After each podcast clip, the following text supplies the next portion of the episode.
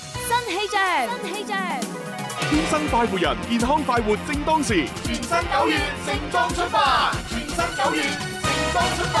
大家好，我是华中小学的黄子睿，用更努力的姿态去迎接崭新的面貌吧！全新九月新气象，小小主播新力量。天生快活人，健康快活正當時。全新九月盛裝出發。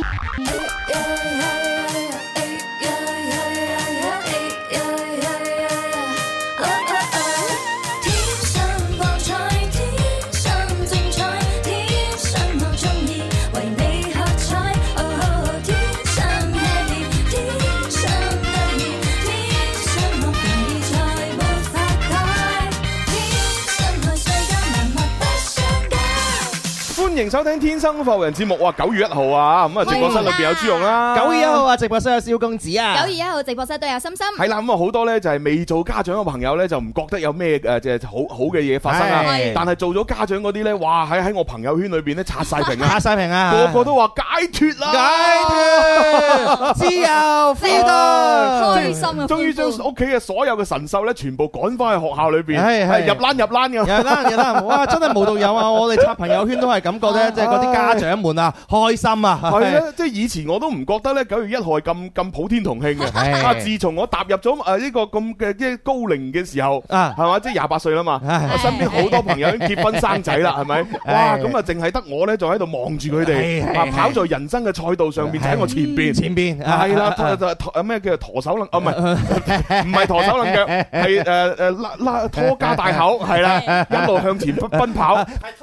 拖家大口呢個領域咧排喺你前面啫， 啊，系啦系啦，咁啊，然之後咧，放假嘅時候咧，基本上都見唔到佢哋發啲咩朋友圈嘅，冇即係偶然咧就發一兩條咧，就係例如去咗咩水上世界玩啊，啊晒小朋友去啦去咗商場咩參觀啊，去咗啲咩睇恐龍啊咁樣，係偶然發幾條啊啊，點知吓就喺琴晚到而家，係哇，全部刷屏，我哋 舒服，哎係啊我我睇到又係咁樣樣喎，真係慘啊真係 全部清一清刷屏 喎，都係咁啊，開心啦、喜悅啦、歡騰，我仲以為今日過年，你知唔知 道啊？真係係啊，誒，不如咁好玩咧，不如我哋不如讀一讀朋友圈啊，邊啲朋可友以啊，圈好啊？你你你揾下讀出 嚟係啦。 啊，嗱嗱嗱，跟住咁好玩，我哋直接公佈我哋嘅朋友圈啦，好 嘛？喂，咁你又唔好講指名道姓，係啊啊啊啊，咁佢佢介意咁點算啊？哦。佢話：喂，我仲要出嚟揾食噶喎，咁點算啊？誒嗱，呢個朋友 咧叫劉劉小姐咧哦係，嘛之前參加過我哋音樂比賽 㗎。哦，咁樣 啊攞冠軍㗎啦！你你應該你應該記得佢啊！嚇係哎咩？呀死啊！你睇唔到個你樣真啊！係讀人哋個名出唔知嚟唔啊，知認唔認咁得咁靚嘅張相，攞冠軍㗎！哦，印象真係冇 佢咯。佢留言啦，佢話係：點啊終於可以出趟遠門啦！咁樣樣，即係自己啲小朋友上翻咗學，係就可以出遠門係啦。啊係即係 啊，旅遊啦，喂，離譜喎！咁即係點啊？個小朋友寄宿咯 喎。即係家長嘅暑假到啦。阿唉， Kelly 話開工 ING 咁哇！你樣仲要 樣。講人個名咦係喎，唔好講名喎。因為，K 小姐啊嘛， 你 真係係啊，K 小姐咁樣。 啊，我再睇下先嚇。嗱，各位家長們嚇，即係如果你今日咧真係難掩你內心嘅喜悅嚇，覺得好輕鬆、好解脱嘅話，不妨咧喺我哋節目嘅各大平台留言同我哋分享。係啦，好呢 個叫 C 小姐，我唔講啦。哈哈，神獸翻屋企食飯，簡單嘅一餐 咁啊。 C 小姐， 係誒唔係咪 C C 啊？唔係唔係 C C 啊，唔係 C C 嚟嘅，係咁啊，C C 未有咁好命啊！啊，你又唔俾我講名 係咪？哎呀，真跟係住呢個朋友留言落嚟，佢就話：哎唉呀，家族裏邊嘅大女、長 女、孫女，哎，出翻學啦，咁樣開心。啊，係啊，真係。哎，跟住到朱紅喎嘿嘿，朱紅發乜嘢我都有發啊？哇，估唔到呢個奶杏 係嘛，都可以有咁多口味啊！ 奶棗啊奶棗啊，哦係啊，奶棗啊，我梗係每日都會發㗎啦，我每日都喺朋友圈推推薦呢個精選好貨。啊係今日咧就推薦俾大家有五種口味嘅一個奶棗，啊 真係好好食。係係係係跟住我哋嘅同事啦，阿阿阿阿純啦，喂，死 又改名。唔怕又爆人哋冇冇人識大佢，名冇人識佢。近在咫尺啊，遠在天邊，好耐都冇去買嘢食啦。咁啊，唉，你睇下好呢多啊一真個係。假期下，啲家長被折磨到咁咩？嚇因為我哋佛山有台啊，哦係 嘛？誒騙照狂徒嘔巴咁樣喎，好吧， 哦，我明啦。誒，之前我都喺朋友圈咧睇到，尤其是好多女誒媽咪啦，啊係啦，佢都發張張圖出嚟嘅，係就係話呢個誒放假時候嘅顏值 VS 誒放完假之後嘅顏 值。係啦，咁啊，你知咧，佢發發出嚟喺放假嘅時候咧，哇就殘到咩咁，哦係一睇咧成個成個誒 誒。唔識講啊，唔識形容啊，唉，反正咧就烏哩馬茶啦烏，哩 烏哩馬係啦茶，，跟住咧啊，小朋友放完假翻學 啦，跟住佢張顏值一出嚟，哇，容光煥發啊仙女一 樣。咁呢個呢個佛山奶爸都係咁啦，有台呢個佢有小朋友啦咩，有噶啦，有 㗎啦，佢個仔仲好似佢添，唔係吧？佢年齡同我哋相仿啫喎，相 仿，啊馬下手可能細過我啲。拖家帶口走喺前面啊佢嘛未免喺山仔度太急進 啦吧？唔係佢急係準，我哋唔生性啊，我哋太慢。我我哋唔長進咁樣。係啊係啊係係啊！哇，好多朋友留言啦，呢個朋友話開學啦，新學期新氣象咁唉樣，唉，祝小朋友翻學幸幸福 咁樣。呢個叫啟豪啊，我哋個 friend 係嘛？你識唔識啊？呢個誒，我識啊識啊識係咪啊。又一歲啦？呢日子就有收穫嘅，多謝各位朋友呢個艱難嘅時刻， 互相幫助，互相扶 持，願友誼長 存。老婆送咗一台咧划船機，喺度暗示啲咩呢？跟住佢發佢同小朋友一齊互動嘅表情出嚟。哦 嚟，唔知咩意思 啦。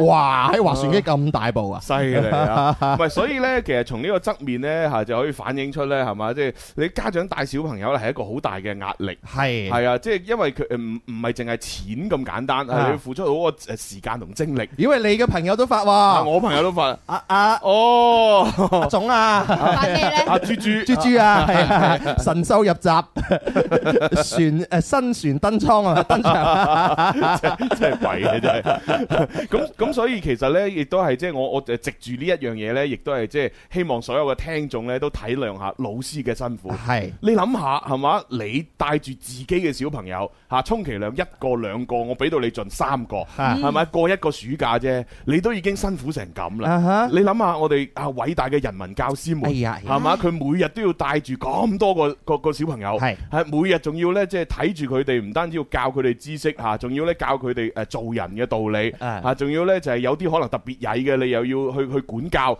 嚇，嗯俾誒誒曳嗰啲蝦嗰啲善良嗰啲，佢又要安撫啊。冇錯。係咪？其實老師嘅責任同埋佢哋嘅負擔真係好重。 係啊，唉就講我哋最近嗰排嘅話，做咗個小主播系列啦，係我哋都見證住咧，嗰啲老師帶小主播都唔容易噶，係啊而且嗰啲小主播都仲要係優秀噶嘛，係咪嗯？但係都誒都會有啲係調皮搗蛋啊，或者係比較好動嘅小朋友啊，嗯都要需要老師付出好多嘅心血啦，咁樣去陪伴啦，同埋栽培啲小學生。係啦，咁當然你話即係喺誒誒教師咯呢個領域裏邊，會唔會有啲害群之馬嚇、即係例如心地唔好啊，淨係掛住喺出邊揾錢啊，又又唔做好本職工作，有冇？咁肯定有啲呢啲老師嘅。係咁但係始終都係少數，係係咪？咁大大部分嘅人民教師呢，都係即係好好無私咁奉獻。冇錯嚇咁係所以希望呢，即係你話家長啊同埋老師之間喺溝通嘅時候呢，即係大家多一啲尊重啊，多一啲禮貌啊，多一啲包容。包容係咪？即係好多時候發生咗某一啲事，例如可能你個小朋友蝦咗人哋係係啦，或者你小朋友受委屈啦，嗯係咪？咁你首先當然激動係正常嘅，係啊，因為佢小朋友你心肝定嚟噶嘛。誒咁但係你激動之餘呢，你都要壓制住啲怒火，係咪？同老師溝通嘅時候呢，呢度完完整整了解成件事嘅來龍去係脈，係啊，即係盡量講道理，啊啊啊唉啊唔好一一去到就啊嗶哩吧咁就開始嘈係係啊。係哎呀，真 係啊唉嚇！誒大家都係將心比心，係咪係先啊，啊一個暑假你都頂唔 順啊。咁何況人哋老師一日對住小朋友啊，係啊，係人咪哋如果啲老師佢而自己又有小朋友啊，佢對住你啲小朋友仲多過對佢自己嘅小朋友，咪就係哇幾偉大啊！係 啊，佢仲要唔係對住一個小朋友啊，係咪係啊佢對住一班嘅小朋友啊嗯，哇，越講越覺得老師真係唔容易啊，係啊係好，所以我突然間突然間好慶幸，你慶幸乜我慶嘢？幸當年咧，我高考嘅時候冇考老師專 業， 喂嗰時有冇諗？過啊？你有冇嗰諗過時梗啊？係有啦，啊嗰時好幼稚噶嘛， 幼稚啊！ 嗰時就覺得哇，做老師幾好啊，又可以放寒假，又可以放暑假，又有哇周正末正到爆咧咁樣。但係長大咗先知，哇原來其實啊放寒假、暑假，你以為老師好得閒啊？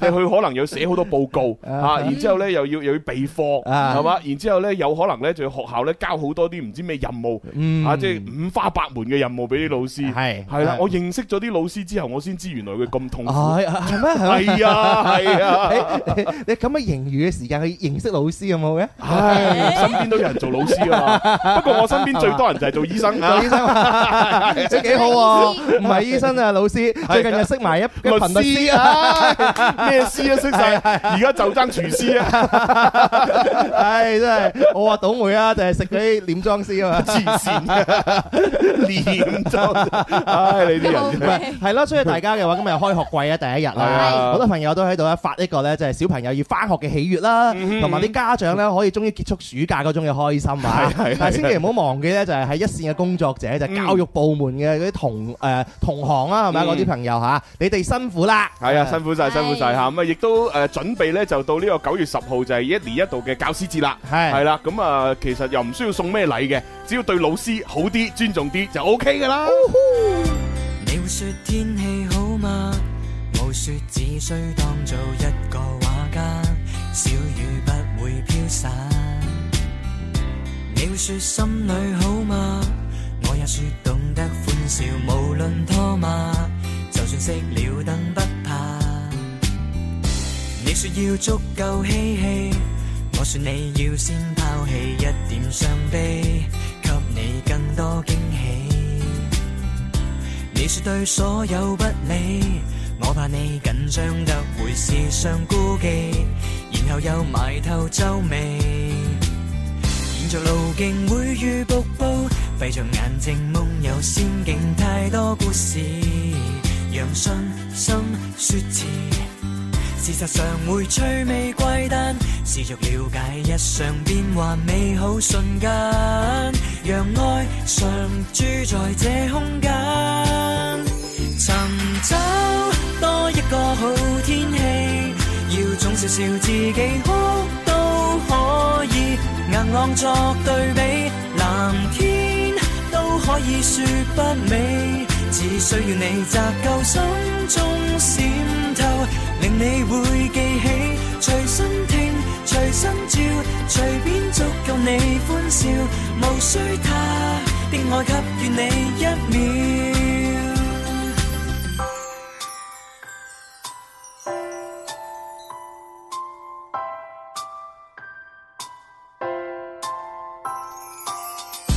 你說你要足夠嬉戲，我說你要先拋棄一點傷悲，給你更多驚喜。你說對所有不理，我怕你緊張得會時常顧忌，然後又埋頭皺眉。沿着路徑會遇瀑布，閉着眼睛夢遊仙境，太多故事，讓信心說詞。事實上會趣味怪誕，試着了解日常變幻美好瞬間，讓愛常駐在這空間，尋找多一個好天氣，要總笑笑自己哭都可以，硬朗作對比，藍天都可以說不美，只需要你摘夠心中閃透，令你會記起，隨身聽，隨身照，隨便足夠你歡笑，無需他的愛給予你一秒。忘記就算吧，是有新的嗎？有樂着，還有過程，志在你想找多一個好天氣，要總笑笑自己哭都可以，硬朗作對比，藍天都可以說不美，只需要你摘夠心中閃透，令你會記起，隨身聽，隨身照，隨便足夠你歡笑，無需他的愛給予你一秒。啦啦啦啦啦啦啦。唉，即係每到一啲咩開業開學季啊、畢業季啊，我總係避免唔到呢播十音社嘅歌啊，真係已經係連續兩日啦， 係咪？即係係啊臨近你開學嘅時候嗯啊，係系咁啊！呢首歌咧叫《Hello 天氣》吓，咁啊希望咧都俾大家一個好嘅心情啦。嗯好啦，嗱咁啊 最新咧就我見到我哋好朋友嘅其中一位邊咧個啊邊個啊？ L 先生咧，佢都發咗一條咧好精彩嘅視頻。係點啊？係啦，我啊我怀疑呢條視頻咧就應該係咧喺呢個诶即係某小學嘅呢個圍牆外邊拍嘅。係哎係啦，咁啊，即係拍住一班咧身懷絕技嘅呢個家長們，係即係可能佢哋咧，可能係小朋友第一日入學啊，嗯跟住好緊張，啊哇！全部咧，嗱，我俾大家睇下啊， 啊，诶嗱，大家睇下呢個，哇！你睇嗱，可能我嗱，我唔知係咪啊，但係可能係某小學嘅呢個圍牆外 邊。係。嗱，啲家長咧，有啲咧喺度就就做咩呢喺喺圍牆下邊條罅裝入去，哦，原來裝嘅係，啦，有啲咧就爬咗上個圍牆上邊咧就望入去及實。哦即係可能就係擔心啊，自己個小朋友喺呢個新嘅學校裏邊嘅環境啊，熟唔熟悉啊，有冇喊啊，啊慣唔慣啊？慣唔慣有冇俾人蝦啊啊咁樣？你睇哇，真係哇不得天了啊！啊！我喺度我仲以為咧係警察叔叔咧出去做 嘢，跟住將一班咧咁樣係咪？犯罪分子係係 繩啊之於係啊，法。成天發，通常就係咁啊嘛，就要踎喺路 邊啊，雙手要擺頭啊咁樣噶嘛。唔係，我驚今日我哋喺度笑，以後我哋都會變成咁啊。 唔呢個以後再算啦，呢個係啊，以後再算 啦。嗱，呢度咧就係一張截截圖啦。啊，哇，真係不得了！好經典啊你睇好下經啲啲典家啊長真係幾擔心啲小好朋友經。典呢張相真係。你諗下，以前我哋睇咗啲相，只有係嗰啲咧讀讀大學嗰啲學生咧，即係拍拖啊、翻牆咧、見女朋友先會咁噶嘛。係不啊，得了啊！真係，哇！第一家長仲要好多，唔係一兩個喎。係啊，成成哦排排咁樣有啲擒，能夠擒上去只腳就擒，啊擒唔到上去就踎低。 哇啊！，真係犀利！而家啲家長真係對小朋友真係咁波咯，係咪啊？你我哋以前細個讀書邊有啲嘅嘢唔㗎？係想想當年呢，我都記得我小學第一日入學嘅時候呢，嗯確實都有類似嘅情況。啊但係呢嗰陣時係咁嘅，就即係我哋啲家長係可以送埋啲小朋友入入埋學校。啊嗯咁然之後，我好記得呢，就係誒我坐喺我哋成班坐喺個班房裏邊嗯上上第一堂課嘅時候呢，嗯都仲係有誒部分家長，即係大概可能誒呃二分一到三誒三分一到二分一度啦嗯嘅家長呢，係企喺個課室嘅外邊呢，就從窗口望入嚟哎。呀哎呀，哎呀系啦啊，但系咧，我我老豆咧，我老豆我老豆接接咗我去小學， 佢都冇喺學校園裏边停留過就走咗 啦。 係嘛係嘛係嘛係嘛，真係超級我就我就望住外邊窗外其他同學仔嗰啲家長，我就好羨慕啊！點解我老豆唔留低望多我兩眼 嘅？但係後來咧，我長大咗，我知道因為老豆要翻工，係啦，冇冇其他家長咁得哦閒。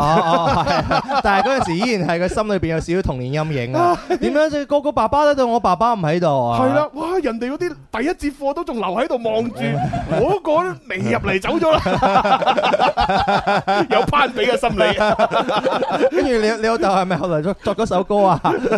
老咩㗎老豆誒十幾歲就喺 disco 度 DJ，我介紹人我中學時期嘅一條茂 唔利。係咁咁可能就即係我嗰個年代咧就比較可能寬鬆啲，即係家長都入嚟可以即係稍微陪伴下。哈咁而家咧就即係佢管理規範咗，同同埋可能即係亦都考慮到疫情控制。呢個呢個我覺得係係咯係咁，所以咧，即係係啲家長咧就唔可以留喺校園裏邊，係咁佢就唉，但係又太擔心啦，嗯咁 就爬爬上呢個圍欄度係睇啊，就要睇下自己。咁咁啊係啦，啱啱又應，我覺得啊嚇，應該係啱啱翻小學啊啊，，應該係啦，咁叫小班，第一次啲家長唔放心都會 嘅。我以前爸爸媽媽都會嗯嘅，就係開學嗰日啦，咁啊，同埋有個咧咩家長會叫做咩開放班咧嗯，就俾成班家長可以入到去我哋嘅課室外邊嗰度及住我哋嘅。 係跟住我哋我哋老師為咗呢件事咧，仲彩排咗成日啊。咁都要彩排啊！係啊，我我仲好記得 啊！嗰陣時又我唔哋係班玩長玩數學題啊嘛，咁樣水龜佢打前主數和主數和主數，跟住個個都喺度舉手噶啦 嘛。然之後個老師咧，咪就係按逐個逐個咁樣去答問哦，題咁咯。咩？係啊，咁樣唔叫 彩排吧？係啊，我哋嗰啲彩排先勁噶嘛！我哋嗰啲彩排咁嘅就係話，嗱，到時次咧，老師一一問問題咧，你唔唔大家唔好理自己識唔識，全部都要舉手。啊，係啊，係啊，你係唔啊。識都舉手，啊哈係啦，放心，我唔會點你個 名嘅。嗱，反正嗱，第一題咧就係邊個邊個你 答，第二題咧我就會叫啊邊個邊個答，其他唔識嗰啲唔緊要，照舉咁。你竟然講晒 出咁嚟，咁你呢啲彩排真係好彩排喎，呢啲先叫彩排啊嘛，係咪先要分好角色噶嘛，真係。我哋嗰陣時啊就就係講講考數學題咯，嗯就係嗰啲好簡單，二加二等於幾啊，三加三等於幾啊咁樣，大家話豬都識啦，係咪 先？呢啲個個跟住爭住舉手，跟住咧答啱咗咧，啲家長就感覺哎呀，我我仔識答問題啊！真係搞笑。但啊係自自那以後咧，我我就冇乜點叫屋企人去擔心咯。嗯跟住自那以後，我自己就去咗踢足球啦，跟住後嚟就入咗體校啦，咁哦樣就係一個冇尾飛陀嘅小朋友 啦。係好啦，咁啊，大家有啲咩即係誒，即係家長們啊，有啲咩感觸可以繼續咧發過嚟嘅，啊啊，有啲圖片啊、視頻咧可以照發好嘅。好，啊今日係啊真係開心，你咁提醒我咧，我刷朋友圈知道好多人女已經結咗婚生咗小朋 友。係啊，即係只要你今日發出嚟係啊嗰係啊係啲，啊個個都如釋重負， 啊唞一啖氣啊，好舒服啊，咁嗰啲應該都有小朋友。係啦，係啦，係啦，係啦，係啦！啊，估唔到啊，豬豬總咧都都有小朋友喎，我係啊。係 咩？我我我都係今日 先知，係啊！我平時都以為因為佢佢係咯咁放放蕩不羈，係咯，應該冇固定噶嘛。 係咯，點知原來已 經係啊！所以令到我更加有多好多問號 係係喎。係你知我哋平時食飯噶啦，係咪先係冇嚇？錯每每次都唔同啊係。啊係啊係啊，好啦，咁啊當當然啊，我哋今日節目除咗講呢個呢個小朋友入學家長啊開心呢個話題之外呢，其實我哋都仲有遊戲要同大家玩嘅哦，。有遊係啊因戲，為前兩日都冇乜點玩遊戲吓，我都怕啲聽眾會投訴啊。咁樣係㗎。係啊，哦，即係眾口難調啊！我哋做開心又唔得係嘛，做內容又唔得，玩遊戲又唔得係嘛。所以呢，今日呢會同大家玩下呢個越聽越地道。啊咁啊哦，考下大家啲呢，即係地道嘅廣東話嘅歇後語。哎咁樣呀，啊呢個好玩。咁啊，如果你識答嘅話呢，嗱，現場答又得，打電話答又得，或者微博、微信留言俾我哋都得㗎。哎啊，一齊嚟咯！唉越聽越地道，粵語佢有九個音，粵後語點樣去分？由押韻博大精深，需要實幹練信心。越聽越地道，好啦，啊，第一個打頭陣嘅歇後語犀利啦，啊會唔會同而家時令有關嘅咧？誒，啊都啊都有關嘅，誒哎嘿係啦，誒呢個我係唔識嘅，啊！係啊，我睇資料先知嘅。哎呀死咯！連連你都唔識嗰啲咧，咁我我我哋唯有聽啦。黐線！好，第一條題目呢就係得啦，噔啊打賞菩薩打賞菩打薩，係啦，嚇即係我哋而家網絡直播就打賞主播啊係。咯係咯係，啦，誒，原來以前呢，好多年前已經有歇後語叫打賞菩薩啦。死咯！有咁嘅後語喎，原咁來。究竟後邊係接乜嘢呢？哎呀，真係我哋啲孤陋寡聞村 嘅，從來未聽過。唉打賞聽過，菩薩聽過， 啊係打賞菩薩未聽過未，聽過。咁啊，其實通常咧，即係你話菩薩咧，對於我哋普通凡人嚟講嗯咧，其實就係一個咧，就呃係 誒誒誒拜呃朝拜嘅對象。係係啦，即係當我哋有所求，係又啊或又或者希希望有人保佑嗯嗯啊，先至要揾下菩薩嘅。係啊，菩薩通常都有寬容啊嘛。唉，咁啊，通常嚟講咧，正常嚟講應該係菩薩打賞我哋啊。係啊係啊係啊，我哋充其量只能夠點啲香俾佢聞下咁。就就係索一索。係 啊，然之後佢哋幫我哋咧就誒保佑下我哋啊，完成下我哋願望咁樣。係啊。但係當然呢個心理安慰嚇。啊咁但係而家誒反過嚟喎，係我哋人咧就打賞翻菩薩喎，打賞菩薩嗯係啦嗯，咁啊後邊咧可以俾 tips 大家接兩個字，兩個字係啦。哦。咁啊關鍵係乜咧？關鍵咧就係你要諗下菩薩呢個身份啊嚇，對於凡人嚟講佢係乜嘢？菩薩係啊乜嘢？啊然之後咧，打賞呢一個動詞喺廣東話嚟裏邊咧有好多種誒講法嘅，個講法。係啦，有邊一個字嘅動詞可以代表打賞嘅意思咧哎？呀呀呀 呀呀！哦，哇！哎大家就諗諗下，諗下諗下就算諗你都下話之前未聽過 咧，都通過我哋嘅蛛絲馬跡係嘛，就諗下呢個廣東話歇後語係嘛係啊係啊。啊菩薩係咪？嗯，咁啊，同埋呢個歇後語呢，亦都係佢佢佢嘅意思呢，好適合形容呢誒今日嗰啲誒家長嘅。係嘛？哦哎呀講咁我哎呀，去廣哦告，哎呀， 真係可惜啊！啊，冇出到冇出到街。係啊！唉我最近咁快去廣告都都唔好 玩嘅。冇辦法啦。 嗱咁啊，一陣翻嚟，除咗玩遊戲，仲有 Bobo 豬嘅出現啊！哦係啊，大家千祈唔好行開啊哦！Bobo 豬好難得過嚟啊！ 好難得，真係好難得啊。 係啊半個月冇見過佢啦，好忙啊係我以為成個月啦，秒秒鐘幾廿萬上落啊，係喂，咪？有靚女影相喎，喺邊個啊？你哋睇係哇咪呢度呢係度啊哦好嘢，啊呢呢個呢個咦好靚啊！你你識㗎？我唔識㗎， 係咩？但係見佢咁靚咁啊，擺下 pose 係啊，嘛？你好 啊，係啊，佢猛咁影住你喎。影我哋。咦咦，睇佢樣似乎單身 喎。你你 又知？唔係，如果唔係單身，冇理由咁得閒影我哋啊。人哋就路過唔得嘅咩？啊都得。喂，如果冇男朋友可以揾我哋幫手喎。咁 不如唔好走住，飲攞奶攞茶攞份禮品再走啦，好唔好啊？ 既然咁咁有緣嚟到，真係㗎真係㗎 係真係㗎，真係㗎， 真係㗎 真係走禮品啊，啊走啦！ 俾我哋嚇走咗。我覺得而家啲廣州仔女唔似以前咁乜嘢啦，而家個個都好內斂啊，講兩下就行係走咩唔咗。係不嬲都內斂。 唉好啦，咁啊，我哋就休息一陣啦嚇。個靚女走咗，冇乜心情啦。冇心情啊，冇心情係冇心情。 又又咪有少少我錯失咗段好姻緣嘅 感覺啊！係啊，本來同佢咩縮細一年，係啊，係啊，係啊，而係啊，家冇咗啦。 本來情定今生㗎啦，真係係。啊，唉，真係可惜。唉，唉，唯有去廣告。全新九月新氣象，新氣象，天生快活人，健康快活正當時。全新九月盛裝出發，全新九月盛裝出發。大家好，我是华南师范大学附属贴合实验学校的段木希，用更努力的姿态去迎接崭新的面貌吧！全新九月新气象，小小主播新力量。天生快活人，健康快活正當時。全新九月盛裝出發。天生快活人，天生快活人。揸車出去兜下風，此刻感覺想放縱，身邊好友熱烈追捧，收音機使我失控。你我最愛快活自由，天空海闊歡笑永久，快快與我進入直播，天生快活人，生你。好啦，繼續翻嚟第二部分《天生快活人》節目，全部室有朱紅啦。九月份啊，蕭公子啊，九月份有心 心系，啦系啦，咁啊啱先咧就問咗一個咧就係地道嘅歇後語嗯啦，啊嚇咪就係呢一個咧就係打賞菩薩咁樣。估到未咧？究竟估到未呢？啊，估到未啦？我當然好多朋友呢就喺度留言嘅吓，咁、我哋都講一講佢啲即係誒錯誤答案吓。錯誤啊！啊！阿蕭蕭咧就估咧打賞菩薩後邊咧係接急心誒、心急如焚心急如焚啊！咁究竟係人人心急定係菩薩心急咧？菩薩會唔會心急啊？係係啦 啦跟住咧，阿足球佬咧就話打賞菩薩咧後邊咧係甩爛咁。甩爛甩爛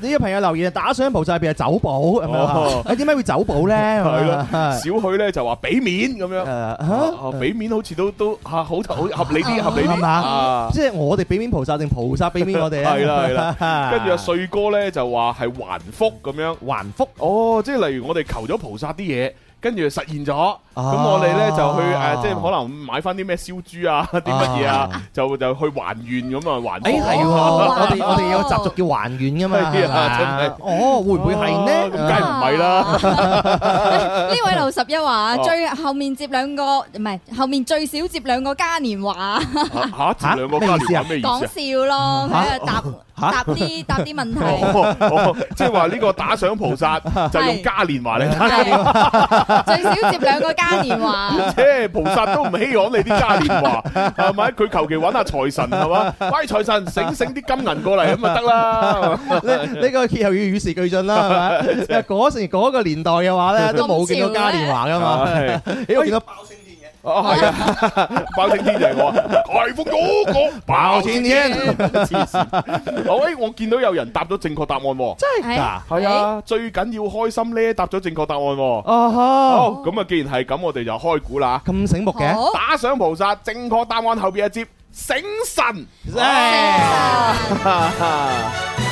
哈好嘢係啦好嘢，好嘢。即係嗱。答啱咗。菩薩咪就係神咯，嗯係咪？咁我哋粵語裏邊醒咧嚇，亦都係有一個，喂，我醒啊，醒啲醒靚啲嘢俾你啊，即係等係嘛同比啊，係啦，即係啊即係有啲嘢益你，打賞你就個醒字啊嘛，係係啦，所以打賞菩薩就醒神。哦，係啦，喎咁就係今日呢啲家長啊嘅嘅心情啦啊。哇，小朋友入入翻學校醒神，醒神啊！係係係啊！你我哋話歇後語咧，廣東話博大精深 係咪？都係一係啊係語啊相關㗎嘛，係咪冇錯嘅嚟醒俾啲神仙係係咪？啦係啦亦都有咧就精神抖擞咁解係唉，咪？所以今日咧，你見到嗰啲家長咧，唔一定個個都話：喂，你點啊，醒神啊！你就話：喂，哇，你成個打賞菩薩咁嘅樣喎，係你你威啊你威啊！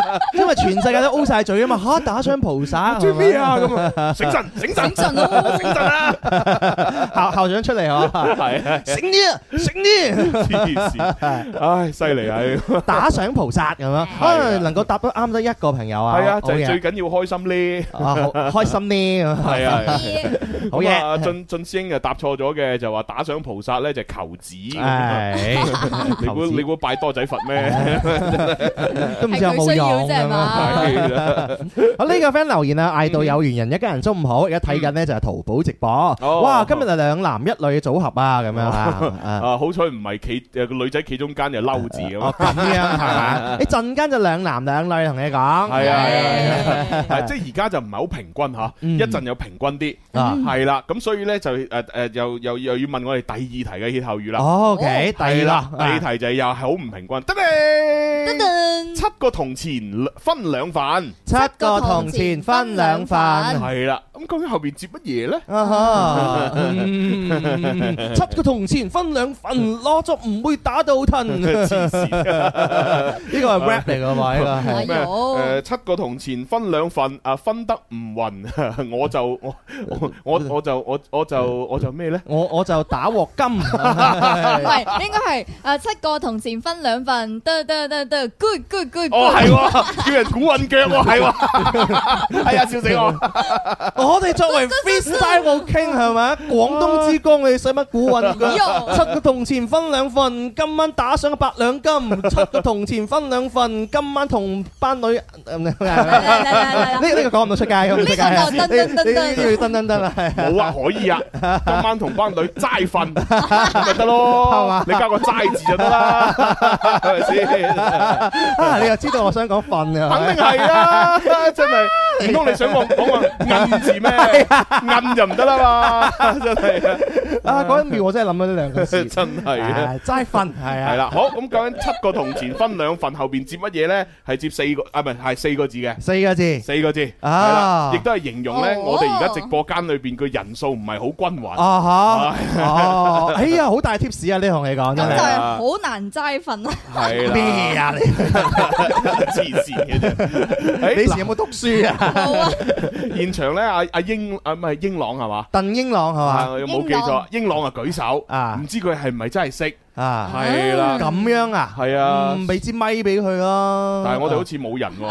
係嘛？咁梗係喎，係冇人啊嘛我我哋走嘅走，結婚嘅結婚係啊！啊係啊，咁啊英朗冇辦法啦，冇冇人俾咪你啊！冇冇人，你你你一係可唔可以大聲嗌 啊？黐線，有嚿玻璃喺度，點樣大聲嗌？係啊，哎哎嗱哎哇哎小呦，嗱強哇哥小強，你好難得噶，小強二十幾年嘅，但係好第一少次見，第一 次見，係啊第一次唔係現場見小強。 哦，OK，好啦，英朗啊，呢個七個銅錢分兩份，後邊接乜嘢？誒，七又唔係，八又唔係，哦，七又唔係，八又唔係，係係錯 嘅。哦好嘢，好嘢，好嘢，好係嘢！啊，好嘢多謝英朗參係啊，與多啊！謝。誒，小強快入翻嚟係先啊，，翻嚟，翻嚟，係啊， 係啊入。嚟聽電話，我都小強講咗後邊接四個字啦，點會七又唔係，八又唔係咧？不多謝你啦，你都可以參與啊嘛，係咪？係係啊，係唔啱噶。好啦，咁我哋又睇下啲誒錯誤答案啊。七個嗯銅錢分兩份啊，歇後要接乜系嘢？啦，俊師兄咧就話不要也罷咁樣吓，跟住咧就诶呢個阿蕭蕭咧就話今晚沖涼早啲瞓咁啊， 哎呀真係，咦跟住啊有有朋友答啱咯喎，咁犀利啊哎！呀弊啦，唔係咩？通咁快就要開估，係咁啊，快？微博都有好多 friend 答啱喎。我我哋唔使幾多拖到兩點 鐘先啦。咁唔得，我哋仲有 b o 豬，哦係喎啊嗯係係係好啦，咁啊既然答啱咗，我哋就開估啦。呢個七個銅錢分兩份呢，答案就係咩啊呢叮，唔三唔四，嗯唉，三唔四，係啦，即係你永遠都分唔得平均嘅，啊得七個咁你唔三唔四咁樣，唉就係咁啦。哦，係啊喎，係不喎。三不四，唔三唔四，哦唉啊特別有意思啊！知唔知道係啊即係聽歇後語咧，表面上哎呀唔知啊摸不着頭腦啊，係啊但係當公布答案嗰下就你就會自己諗，哎係喎，係啊，即係例如你誒誒有啲誒可能有有啲人問嚇領導問，喂心心表現點啊咁樣，咁你唔唔可以直接答噶嘛嗯咁，我哋點樣係樣啊，？你就話我冇佢佢個竟表然現形咪就容係我哎七噶，個銅錢分兩份咯，咁即係乜嘢啊？哦， 你自己諗 自己諗啊。啦，係咪先？但係好少會同領導咁講，你自己 諗喎。本來本來領導就係唔中意心心嘅 啫，變變埋唔中意我哋。係啊係啊係啊唉，真咁係就一齊七個銅錢分兩份，真係唔三唔四啊！真係哦，原來咁樣嘅。又或者有啲時候呢，我哋可能係咪約，呃例如你誒剪剪誒誒想去剪個頭髮，係咪？係咁但係呢，就誒、呃距離呢個誒食飯嘅時間又得翻半粒鐘。嗯哎呀，咁半粒鐘呢，如果剪得快又剪得晒嘅，但係如果萬一拖一拖啊，前面有幾個客咁又剪唔晒，係死啦！啲時間唔三唔四啊！咁我呢個時候你就可以大講一 句啊！唉，真係七個銅錢分兩份係啊！ 呢啲係老廣州係 咪？傳承我哋嘅呢個廣府文化係啦係哇！跟住阿小許呢就話：，切，你可以將其中一個銅錢呢就剪爛佢， 跟住分三個半。你個人咧黐，線不如將啲銅錢全部用晒佢好冇？係啊，咁咁，如果你俾張一百蚊買嘢咁，剪開張一百 蚊，當係五十蚊咁就唔得啊，大佬。係啊咁你將一百蚊係咪？如果佢哋三十蚊，你就剪一個角 咁樣，買一百蚊一個角啊，值三十蚊啊！好啦，咁啊，今日就玩兩題歇後語先啦，嚇，因為我哋仲要誒誒保留翻啲時間咧，就俾阿 Bobo 豬同大家玩下咁啊。哎呀，啊哎呀，玩得唔可以盡興啊！哎呀，唔可以盡 你啲係人，啊，你知我哋貪玩啊， 係咪唉唔緊要啦，我哋大把嘢玩啊嘅。哈好啦，咁啊，Bobo 豬既然咁耐冇冇冇上嚟，我應該用啲咩音樂請佢出嚟會適合啲呢？嗯啊，Bobo 豬啊，我我覺得應該用大牌呢首歌啊。嗯。點解啊？咁難得上嚟，咁即係好難約，好難約，即係大牌啦。大牌咪十音 寫又係，係啊係啊係啊，咦咦，兩日推三 次喎。係啊，長啊擺上嚟啊，何 百成啊！好啦，以呢一首大牌請出我哋今日嘅 Bobo 豬。他擁有一雙簡潔的馬靴，卻走出漸混做腳印。他擁有一顆最熱鬧的心，不敢走得太近。他擁有一枚正負極兩面，奮鬥一生的金。可惜太多空間，充斥了嘴巴，充斥無盡氣氛。數以百計遠鏡頭盔，最廣沒轉折。也許等某天抬頭，不再哭泣，從誕生這一秒，仍能呼吸，從豁出這一剎，仍然刻骨。曾遇到驚險處，時常感恩，太多太多太多，事實便看得太暗，從戰績失手了，仍存胸襟，從愛中失戀了，仍然堅忍。如站於這高處，還能專心。也許某天信心屹立坐地做指引。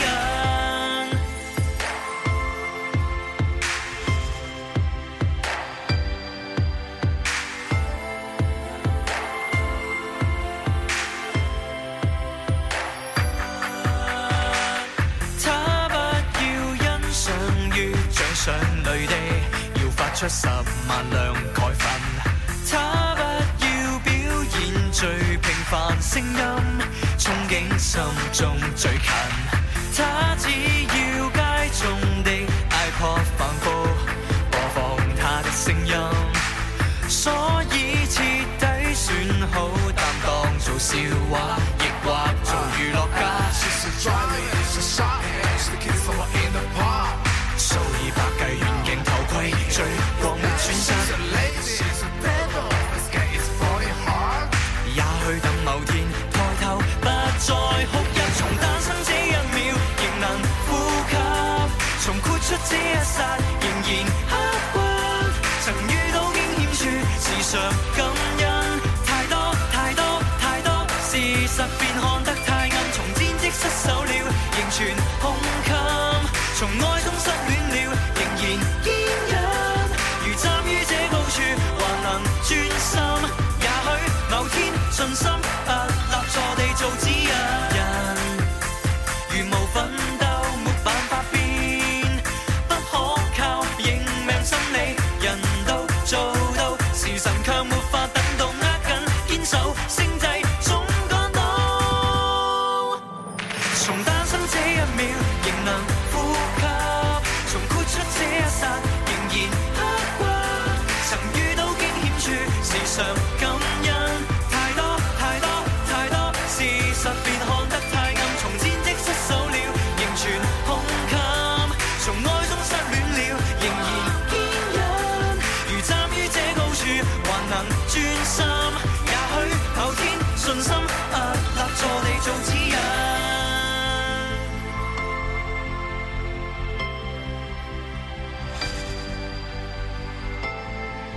好啦，咁啊一首大牌過後咧，咁啊亦都迎嚟我哋嘅 Bobo 豬啦。 Yeah 好嘢，Bobo 豬。多謝 Hello，大家好，不過即九月份嘛，我係塔羅牌會長 Bobo 係 à. 啊，啊係啊，有冇幫啊你自己開個光咁啊？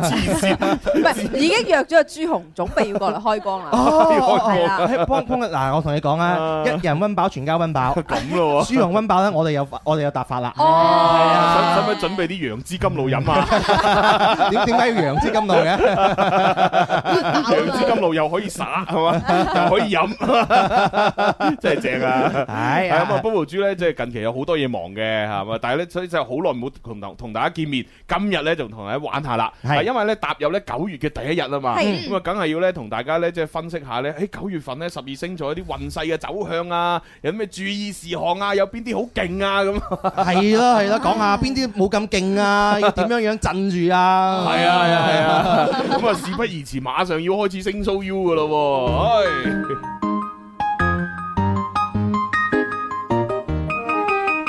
每晚看他夜觀天路，感知天空秘密滿布。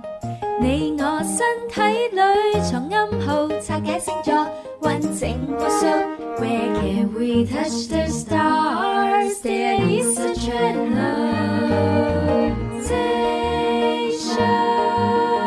translation. 好啦，咁啊，Bobo 主要點樣講啊？係要講整體先啦，定係話一嚟就要講啲好嘅、差嘅？係咪啊？定還是係直接針對性嘅？不如直接咧就講朱紅啦，好嘛？係啊！啊你啲人，唉離晒譜。講乜嘢 Bobo 咧主？有自己步驟噶嘛？係有部佢有部署嘅，係啊係啊，可能一開始你講下啲星星點樣行先。哦咁樣係啦嘅。哇哇哇咁唔係呢啲星星嚟唔係嘅人呢啲星嚟嘅，人哋講緊土星、木星 啊，喺度講。樣。啊 點點講法啊？Bobo 點主講啊啊？係 啦，咁我今日咧分咗兩組嘅，嗯咁分別咧就係九月運勢星座當中咧嗯最好嘅三個星座啦，哎呀同埋最需要注意嘅三個星座啦。哎呀哦，即係佢唔係話最衰嘅星座，係最係最需要需要注意啊！ 咁啊，即係最衰。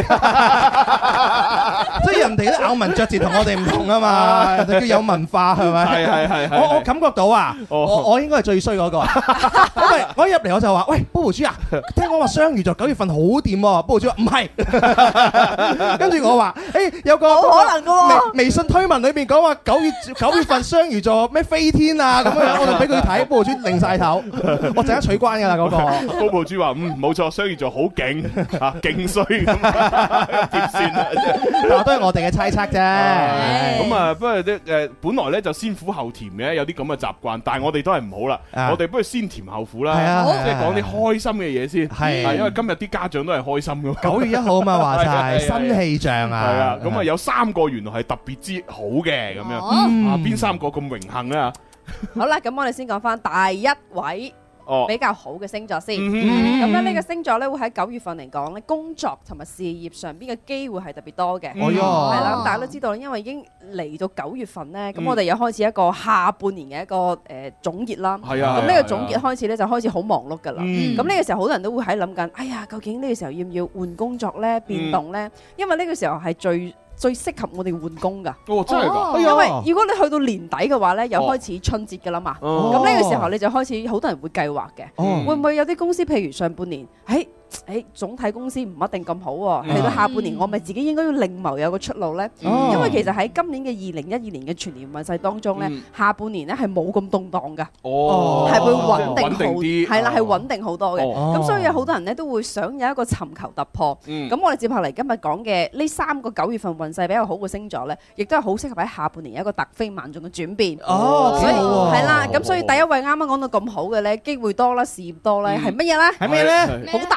聲嘅 Hello Kitty， ？Hello Kitty，貓哦啊，係啦，貓啊嘅有獅子座，哦哦，原來獅子座其實你四月份講你講緊講緊，我都有啲呢緊張。算是唔係點解呢？因為呢，我仲停留喺啱啱嘅七個銅錢分兩哦半，七個銅錢分兩份，獅子座啊！係啦。誒，我哋有個獅子座就準準備轉工哦喎。你講得真係好準啊，知唔知道啊？就係後邊嘅切像嗰個哥哥。切將哥哥啊，Ờ, 哦佢係啊佢另謀高就啊，真係係㗎，啊，係啊深深深我就唔知啦嚇。係啊，佢收得好埋，我唔知啊。你係獅子座㗎，咪啱啊！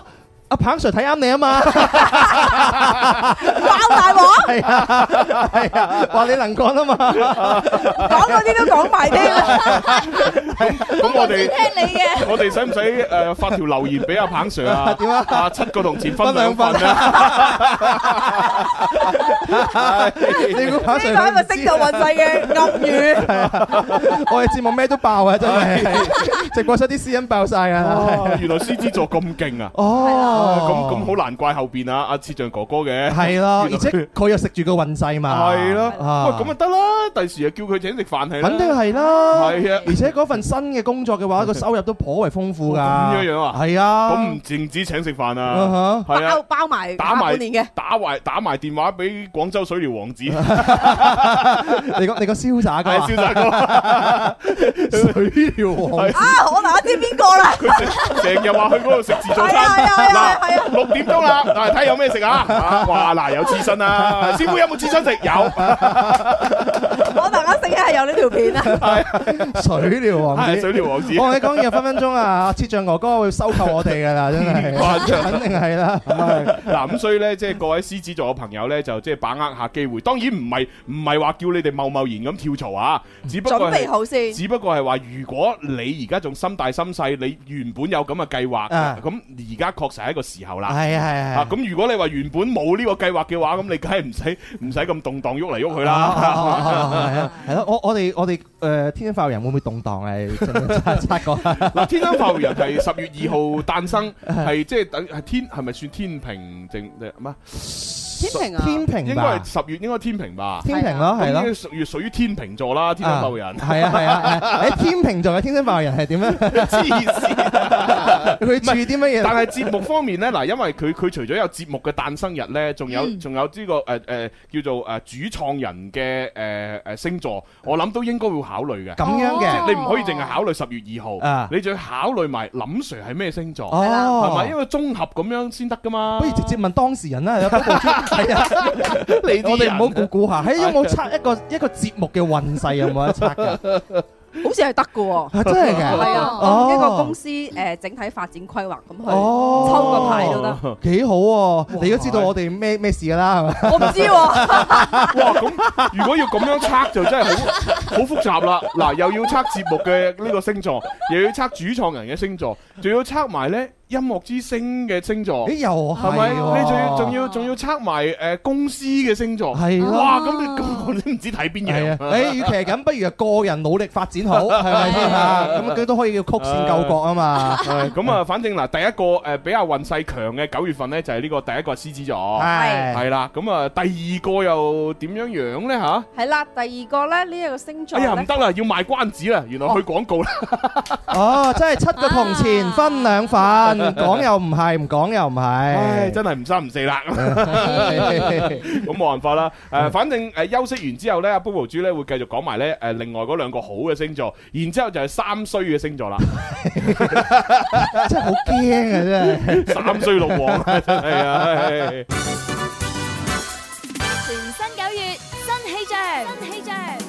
天生快活人，健康快活正當時。全新九月盛裝出發，全新九月盛大家好，我是中山路小学的陈一阳，用更努力的姿态去迎接崭新的面貌吧！全新九月新气象，小小主播新力量。天生快活人，健康快活正當時。新九月盛裝出發。快活似天生快活人，趣味要天台向下沉，研究隨身本領，微笑時多給力，自信隨時開咪。I love you baby，天生快活人，哦哦哦天生快活人，午夜派對，天生快活人，yeah yeah yeah，天生快活人。好啦，翻嚟第三部分《天生浮人》節目啦，直播室有朱紅啦，有暗戀波胡豬多年嘅小公子， 仲有等咗波波豬好耐嘅心心， 哎係仲有波波豬 在此，哎仲有暗戀古天樂好耐，係啊係啊明戀古天樂好耐 嘅波 Bobo 波豬豬。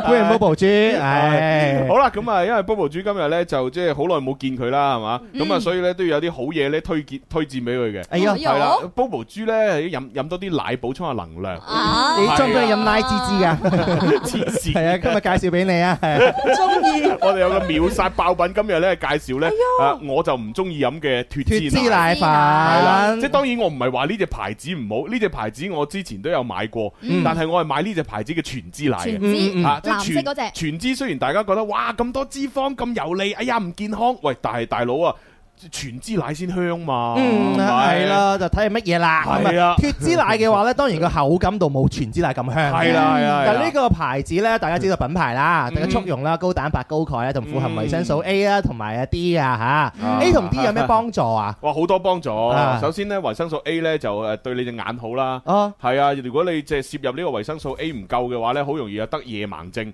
哎呀啊俗稱係發雞盲。 哦，嗯發肌嘛，係啦， 係啦維生素維生素 D 嘅話咧，當然咧就係呢一個誒，即係呃誒對你嘅補鈣係好有作用。哦，係啦係啦 o k 吓，嗯嗯，好嘢。咁咁啊，好多朋友就話唔中意飲全脂奶粉，係咪要全脂奶粉嘅話，相對嚟講咧，佢脂肪度會高啲，係咪？係啊，所以有啲即係減肥嘅人或者佢怕肥嗰啲女仔，咁佢咪要飲全脂奶啊？唔係誒脱脂奶咯。脱脂奶咁但係我哋呢啲唔介意，淨係追求口感嘅，咪飲全脂咯。哦， 咁 Bobo 豬如果中意話你減肥嘅話，就呢個脱脂奶就好啱你嗯啊係啦咯，。呢個脱脂奶好啱我喎，哦起碼飲極都唔肥先，又可以補充營養。但係係啊 Bobo 豬補充蛋白你點睇你都需要肥啦，係嘛？ 係啦，我 你都太瘦 啦，加翻啲脂肪 落去，係啦係啦係啦，加喺應該加嘅 地方嗰度。係啊，一一路沖呢個奶粉，一路加 牛油。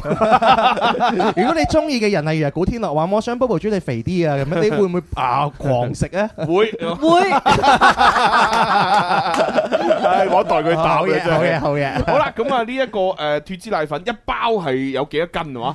一包裏邊咧係有一千克哦，嘅，一千克即係兩斤噶咯喎。係啊，冇錯佢原產國咧仲係呢個誒新西蘭。哦，OK，咁啊原價同埋秒殺價有幾多咧？原價係一百三十九誒一百三十九蚊嘅，但係今日我哋直播間嘅秒殺價咧，直接降三十蚊，一百零嗯九蚊就可以買到翻屋哦企啦，。一百零九蚊嗯兩斤脱脂奶粉，係啦，然之後廣東省內包郵。冇係哦好嘢錯，啊！最近我爸爸咧 都誒中意飲奶粉啊，因為佢話年紀大咧要補鈣 嗯嗯啊。係啊機器位。 係啊，佢只要驚係啲咩骨質疏鬆嗰啲三啊。歲 以上嘅都可以用嘅，都可以飲哦嗯嘅。而且深呢深你飲唔到啊？我飲啊，我唔係你三歲以上飲唔 到啊？你智商未夠三歲啊？係我以前咧哦會飲脱脂奶喺瞓覺之前飲一杯，咁樣啊瞓得比較好啲。哦，我之前啲同學咧就會飲另外一隻咯，即係我嗯哋誒樓前嗰度嗰個位置咪開間新嘅奶茶鋪嘅，係係啦，就係嗰個誒得得得 AD 鈣奶嗰個牌子啊嘛。哦，係啦哦，所以點解佢 A D 咧就係、誒就係、因為咁樣個組合係非常之好，維 OK。生素所以 A A 同同 D 啊維生素嘛。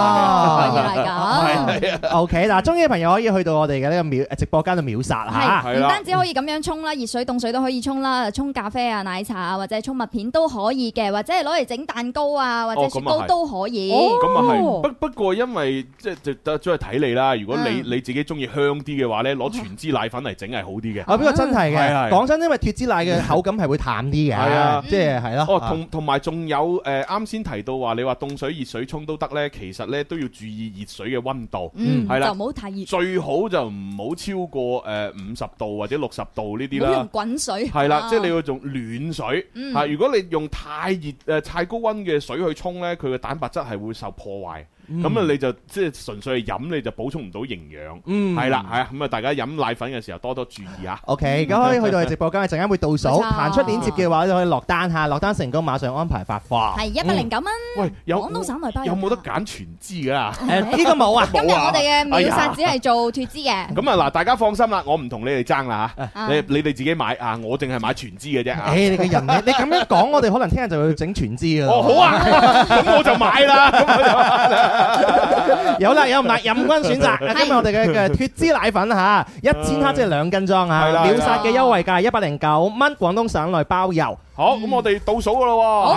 係五、四三、二、一，嚟啦！嚟 Bobo 豬沖俾你飲啊！我哋飲奶奶啊，寶寶先，真係㗎。哦。冇錯冇錯，係啊，係咯，係咯，係咯適。合我哋女仔啦。我而家想俾你飲下，好我喂你。有眼袋，逼車會突然感慨。手機超載，氣喘不來，傳真機裏找戀愛。浮游在這片暴雪深海，緊張到炸斷腦袋。假設實在沒法看得開，事事決意誠實接待，需要愛，不需要愛，我也會精彩。來讓我鬆口氣。一加一還等於幾？三加三可等於四？服嗎？這是我奉信的一種真理。小擔心，我輸得起，釋放你並震撼你，天天精彩我跟你。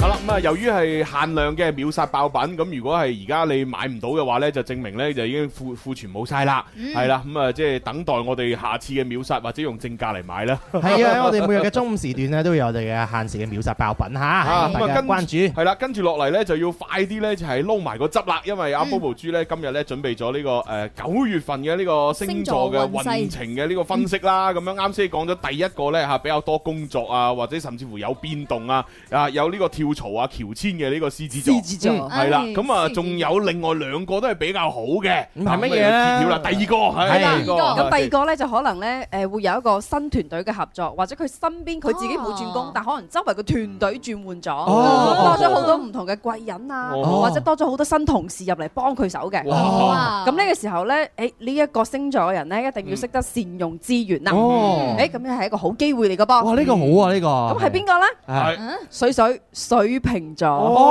哦哎呀，傻傻師水啊，哎呀，但係傻師好似而家都唔使翻工喎，咁點算好咧？啊！哦，佢好似翻喎。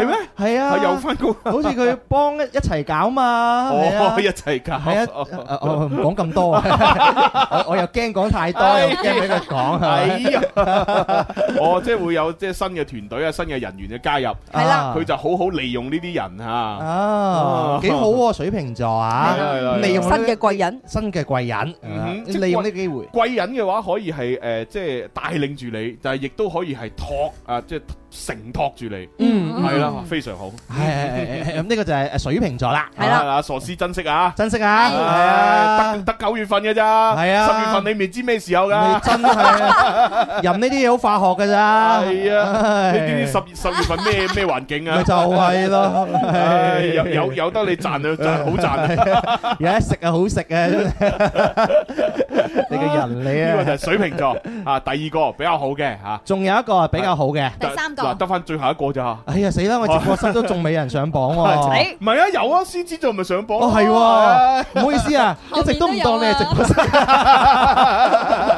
我張凳仔 嚟，好，第三個啦第，三咁個啊啊，第三個咧就係咧會喺九月份上邊工作順利之外，財運亦都會大增嘅。哦係啦我覺得，錢呢個銀上邊交易會增多，我覺得呢個仲好喎。係啊，緊要啲係嘛？係啊，即係就做做唔做都唔緊要啦，有財財運有天 啊！做人咁辛苦，終極目的係咩咧？係咪？哇，邊個咁有錢係啊？係係係係邊個咧？係啦，就係我哋嘅你同佢講下直播室有冇人上榜？冇。哎呀， 咁啊，唉都係要捱女仔啊！ 啊，邊個上房 啊？天蝎座哦，天蝎座，哇，天蝎座咪不嬲都係嗰啲诶做開老細啊，好叻啊嗰啲人啊嘛，係啦，哇，原來佢咁有財運噶，嗯哇，九月份仲勁唉喎，羨慕啊羨慕，係咯，嗯，有財運添，再再加埋有運勢。啊咁九月份嘅話，哇，真係一箭雙雕啊！喂，诶，收音機旁邊嗰啲吓天蝎座嗰啲聽眾啊吓，快留言上嚟吓。係系啦，快啲同我哋講下九月份打算請我哋飲乜 嘢？你賺咁多都要有個使錢嘅途徑㗎。係啊我哋幫係手啊，嗱唔一定要飲嘢嘅，食嘅都得嘅，嗯或者用嘅又得。誒，啊我哋主持人唔貪心嘅，因為咁因啊為點解我咁講呢？一個人呢，你賺到錢嘅時候，你就回歸社會，啊係咪先？你要做 做善事。係咪咁點樣做善事？你有誒誒誒扶持嘅對象，嗯係啦，咁我哋就係你扶持嘅對象，誒真係啊！係。我最 近我哋知我係劉德華誒天地會嘅會員嚟噶嘛，八零一五啊嘛，你有冇交會費㗎唔你？係未未交冇錢成日都唔嘛？交會 費，唉，仲話自己係天地會成員，唉，真係陳近南都唔理你啊！你真係啊，或者講過佢自己嘅座右銘啊嘛，係有人講啊，誒賺到嘅就要俾人啊嘛，學哦嗯係到嘅就要幫人啊嘛，係得咯到就一定要回饋俾呢個社會啊，啱啊，係啊，係啊，所以有乜嘢好得過你回饋我哋呢？冇錯，啊，啊諗諗諗啊，天蝎座嘅朋係友，啊呢係啊諗諗，嗱呢嗱呢高枕頭諗諗，個阿蕭蕭話：，誒係我喎，我係天蝎喎，咁樣。 嗱少少你諗諗，係啊，你你你可諗以諗你可以打 上，係啊， 你考慮下係咪你唔送火箭係咪好唔啱？啊余余總，余總咩星座啊？哦，係啊，余總，余係總喎咩星座？佢可能天蝎座嘅喎。余總，係咪啊我同你講，余總同我呢係同年同誒唔同年， 差差幾年嚇，同月差一日，哦，咁佢又樣係雙魚座嘅。哦，雙魚座。 哎呀！哎呀，咁就誒失失去咗呢個打賞嘅嘅嘅嗰個誒訴求添，係咯係本啊，來可以打蛇隨棍上，係啊係啊係啊係啊！喂，余總冇錢啦，我哋已經黐線！得翻十幾蚊，都唔知點捱？唉，咁啊嗱，以上原來喺九月份咧比較能夠發圍嘅獅子、誒水瓶同埋哎誒天蠍天蝎好啦，跟住佢誒人有三衰六旺 啊，係啦，有邊個三邊三個星座稍為啊需要注意咧？喺九月份啊，我最近第六感真哦係好準喎，我覺得我我覺得應該會上榜。你係因為一入嚟問咗我一句係啊係啊係啊係啊！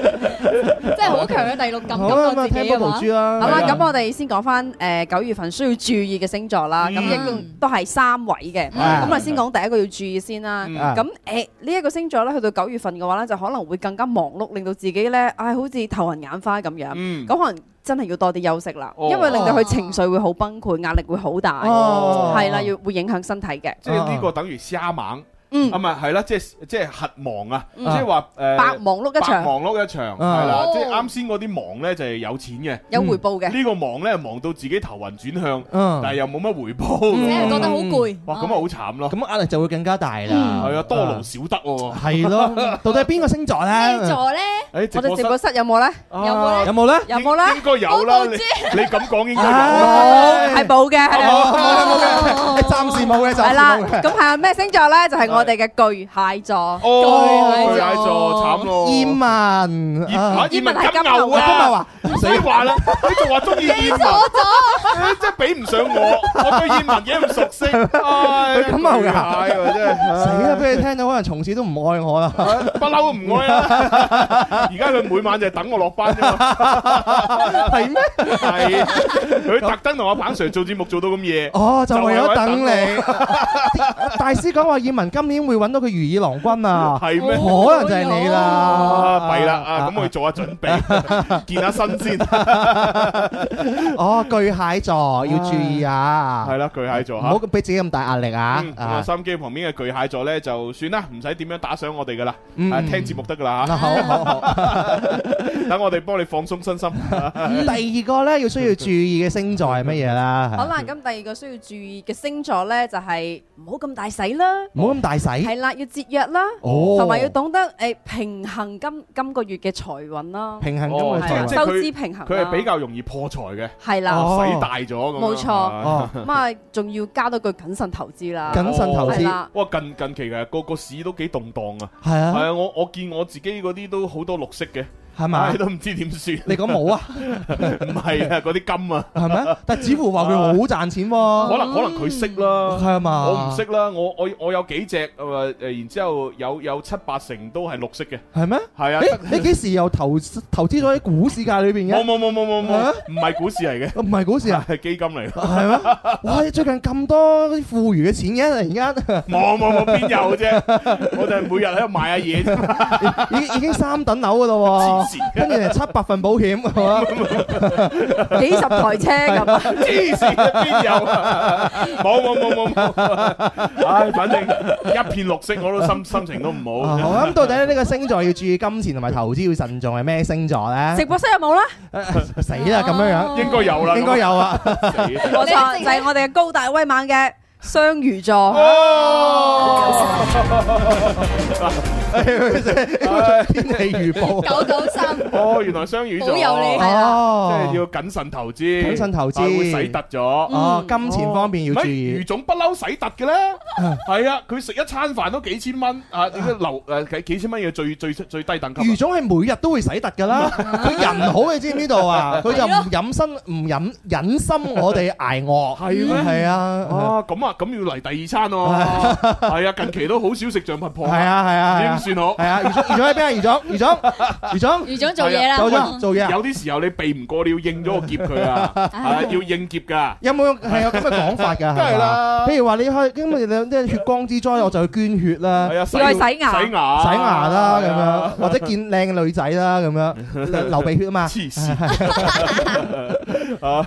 所以係時候要食第二餐啊！哦，雙魚座要注意啦。係啦，謹慎投資係啊呢個啦，好重要。嗯，好咁啊，到最後一個第三個啦，第三哦個係啦，咁呢個星座上榜嘅緣由咧，係因為去到九月底廿七號之後咧，嗯又會嚟到我哋嘅水星逆行。哦咁今次嘅水星逆行咧，係停留喺呢一個星座嘅。今啊咁所以喺九月份運勢當中，你亦都需要注意嘅，就入圍咗啦。哦，係啦唔好小咪偷睇咗 Bobo 豬呢個答 案啊！哦，佢係水星逆行嘅星座，係啦，九月底會開始水星逆行。哦係咪水星逆行嘅嗰個時段咧，都唔會話咁順利？誒嗯係咪，譬如好似交通啊，會啊成日可能會經常塞車啊，哦同埋可能啲文書工作會成日可能會變咗失文院哦啊、失文魚啊、哎呦寫錯字啊哦、打錯報告啊。哦嗯哇，哦，咁真係好難啊喎。但係去到月底嘅時候，而家暫時仲未有，因為今日一號，哦。啊唉我月底嘅時候先至係係廿七號嘅時候咁。但係而家分享呢個星座呢，就係因為佢可能係誒誒受呢個水星逆行嘅影響係最大嗯嘅，係啦，所以佢就誒上咗榜啦，需係要注意嘅星座係邊個啦？係邊個咧？邊個我咧哋？直播室有冇上榜咧？我哋四個冇，哎哦哦太好啦！ 我哋都上咗 榜啦，我哋上完有上係。啊，我未啊，我未 啊，我係中中間間，唉，非常好。好啦，個星座係 乜係我哋嘅天秤座，哎呀，小強啊！嘢？天秤座。月底係水星逆行天秤座哎呦哦呢個點。 哎咁啊啊，！小強要注意下咯喎。哎呀啊會唔會機機機件失靈啊？調音台會壞㗎，好 驚啊！電話線 啊， 係 咯係咯，會唔會佢佢即係交通方面會遲到啊？搞到我哋連唔到佢嗰啲線路啊！係好驚廿七號啊，強哥 啊，係啊，小強啊， 唔怕月底先啊嘛。月底係啊，我哋而家先應應唔係叫做叫做誒應急下，即係做平時做下常規演習先啦。係咯係咯係啊，未雨係綢繆。係啊係啊係啊！咁好似係咁樣樣水星逆行咧，呢啲星座咧，平時要做啲咩可以化解到啊咁樣啊？嗯誒呃通常咧，我哋會叫咧重要嘅事，即係重要嘅，譬如簽約啊，重要嘅合同啊，誒就一定要提前多多啲觀察同埋多啲細心啲咯。嗯哦咁同埋如果本身就係好似處女座啊、雙子座啊，嗯仲有好似呢個啱啱天秤座咁樣咧，啊喺水星逆行嚟講咧，基本上咧都好容易自己會成為一個失魂魚嘅，濕雲魚係啦哦咁樣大嘅，頭蝦。係啦，嗯莫名大頭蝦。莫名大頭蝦。咁我覺得你話如果要真係解決你咪咪咪揾翻誒獅子座啊、誒水瓶座同埋啊邊個啊？天蝎呃天天蝎座揾嗯揾翻呢監啲嗯督嚟下幫手，嗯哇你睇下份嘢得唔得咁啊？啊佢哋佢哋睇過啊，唔定得咗咧。哦，即 係可能自己就留個心眼 啦，唔好咁濕暈啦，一出門有記得帶鎖匙啊！咁樣嗱，見啊到呢位叫做長島冰茶嘅朋友咧，就話：哎呀，死啦，上榜啦啊咁。 你上榜係因為你係天秤座係嘛？唉啊哇！月底先逆行啫，啊啊，你仲有時間唉 嚇？唉佢咪驚到月底，佢咪會咁驚到咁月佢逆行逆行幾耐啊？通常誒，呃通常一個月哦，即係月底逆行一個月係哦，即係到十月底又冇事咁啊。 哦，要帶啲咩 Hello Kitty 可以擋到 啊？帶帶帶個腦出街， 啊跟住咧呢位叫做條嘢嘅朋友咧就話。冇嘢啊！系啊，條嘢啊， 佢就話 Bobo 豬，你可唔可以講下巨蟹座幾時發達咁樣？啊嗱，巨蟹座幾時發達因人而異。係嗯啊，你如果係一一個優秀嘅巨蟹座咧，好快發達啦。啊哈如果你係懶惰嘅巨蟹座咧，點你都冇得發 達。 你你唔係話啊巨蟹座今年會發達喎，就唔係個個巨蟹座都發達嘅，係啊，都要通過自己嘅拼搏努力爭取啊嘛。係啦。如果你咁懶嘅話，你就係巨蟹座發達都冇用啊。係啊係 啊係啊，所以我哋哋問問題應該仲有針對性啲。Bobo 豬啊，你覺得朱紅幾時會發達啊？朱紅簡直就係我哋嘅大灣區首富。我講哇大灣區首富呢個，哇呢個真係難啊！得啊得啊， 九加二喎，我喺九加二裏邊可以大灣區首富，啱啱你都講咗十幾棟樓，係啊啊好多份保險，我交多個十幾台車，差唔多㗎啦。最近有股票有基金咁樣樣，係啊係啊，我覺得呢啲係係到我百年歸老你燒俾我先有，唉，作為朱紅嘅係咯，誒同事誒好朋友好兄弟嚇黐，最好嘅朋友最好 嘅兄弟，我突然間講最好添啊，係啊唉，真係光榮啊，真係，唉。講到似真嘅，突然間身邊有個朋友成為首 富，何何來咁多棟樓咁多部車，真係冇啊 真係， O K O K，發夢就有， 誒雙魚座幾時可以脱單啊？誒蕭公子幾時可以脱單 啊？提示過你㗎啦。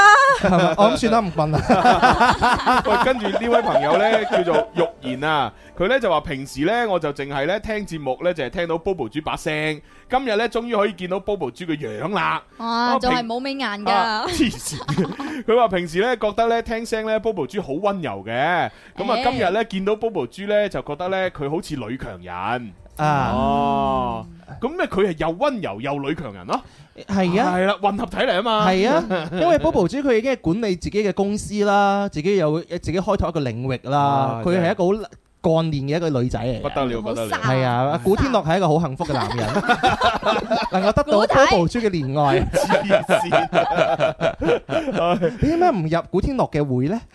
有嘅咩？有啊，好似係有啊，有 fans 係啊 club 㗎，係啊，哦佢每一年都有生日會㗎，係哦咯，咁樣樣啊啊。我都天地會啦。係啦，佢有佢有生日 會㗎， O K，好啊，咁啊，Bobo 豬有時間再入啦嚇啊咁啊，今日個節目時間係差唔多咯喎。哎呀，又做唔到情牽一線咯。啊唔緊要，誒，聽日同埋誒聽聽日嘅節目有情牽一線。哎呀，咁係啦好。，聽日咧，我哋喺總台度做咧，就俾大家聽下情牽一線。哦，都好啊！ 哇，聽日後日都喺總台做係咪？係係係係。啊咁，OK。我盡量都安排情牽一線同大家玩啦。好啊，好啊， 好啊！啊，咁我哋又唯有就九月份再見 Bobo 豬咯喎。我已經啊而係家九咪月九啦，月啦，你啲 人離晒譜下星期下活星期再過去，活再過去。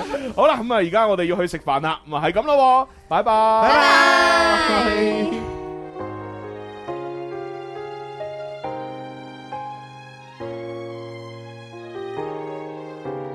好好分開應要淡忘，你找到你伴侶，從能夠情景，我卻哭得出眼淚。時常在聯想，你會温馨地抱他午睡，然而自己現在沒任何權利再抱怨一句。我再沒勇氣向你講舊事，沒有勇氣相愛另一次，為你將睡眠忘記，通宵傾談，但已經頓成往事，還是記起無道理的對罵，是年紀小的不智，今天你能忘記？只得我懷念，多麼諷刺。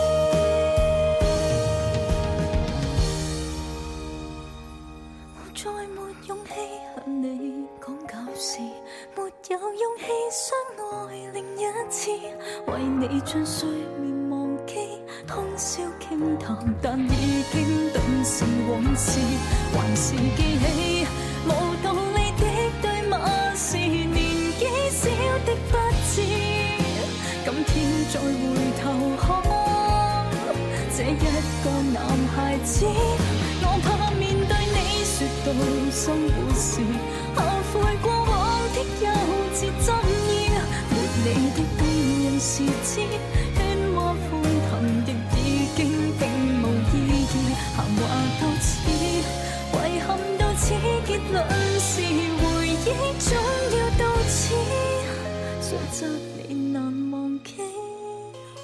這戀愛遺物總需棄置。